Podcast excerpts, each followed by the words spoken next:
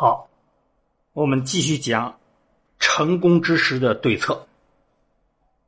先讲进卦，进就是晋升啊。我们现在还讲晋升嘛？山西省的简称就从这儿来。这一卦的卦名呢，主要从卦象来，火地晋。那火理解为太阳，太阳在大地上刚刚升起。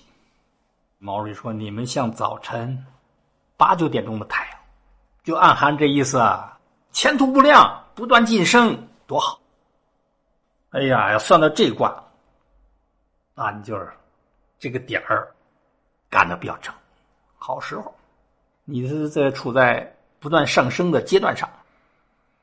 火地晋，看卦辞，康侯用西马。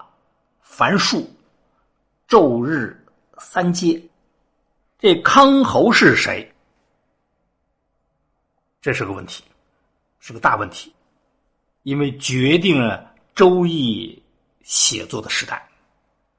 我们查一查跟周有关的历史呢，这康侯呢，应该是武王的弟弟，而且还是他的谥号，那就得武。王的弟弟去世以后才能写定，才能有这样的卦辞啊，那就把《周易》写作年限往后拖了。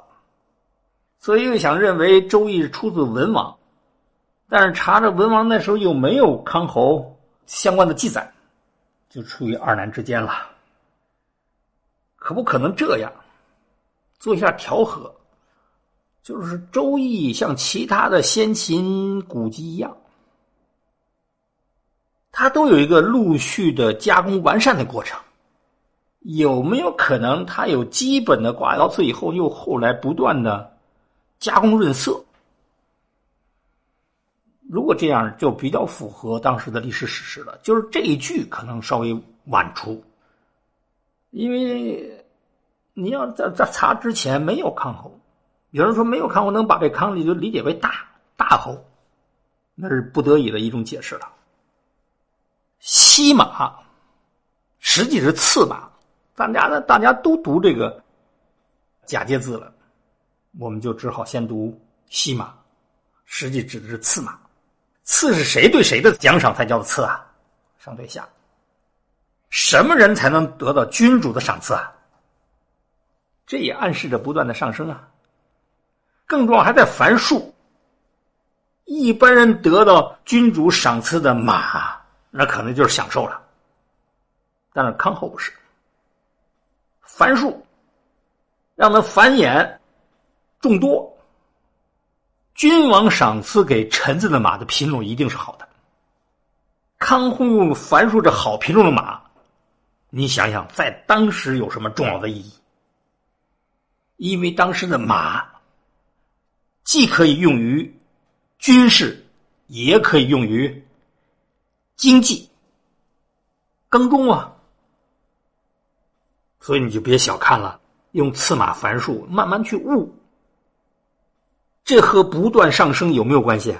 有啊，你重点抓军事、防御和农耕生产，这是保卫国家、建设国家最重要的两招啊，这才保证你。昼日三接啊，三还泛指多数啊。昼日一天二十四小时啊，就多次得到君王的接见啊，什么意思？不断晋升。也就是这个卦辞啊，你看着很平常，其实你慢慢悟，意义深远。说你这卦的背景不错，不断上升阶段，但是最重要在哪里？什么决定你不断的晋升？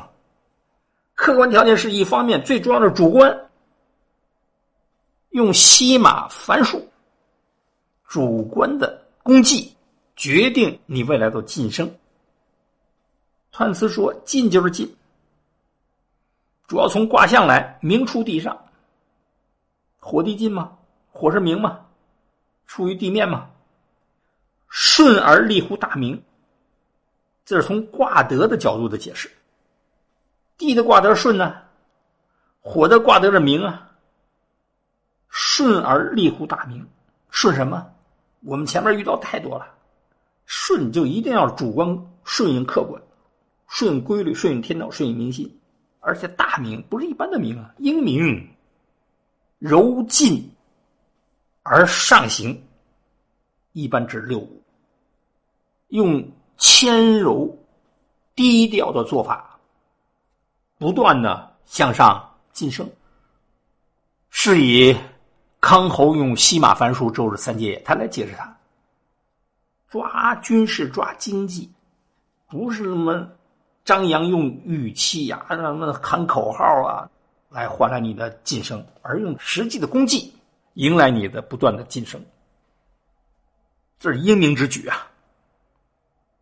大象说：“明出地上进，这明指的就是火呀，在地上升起啊。”这就是进卦卦象。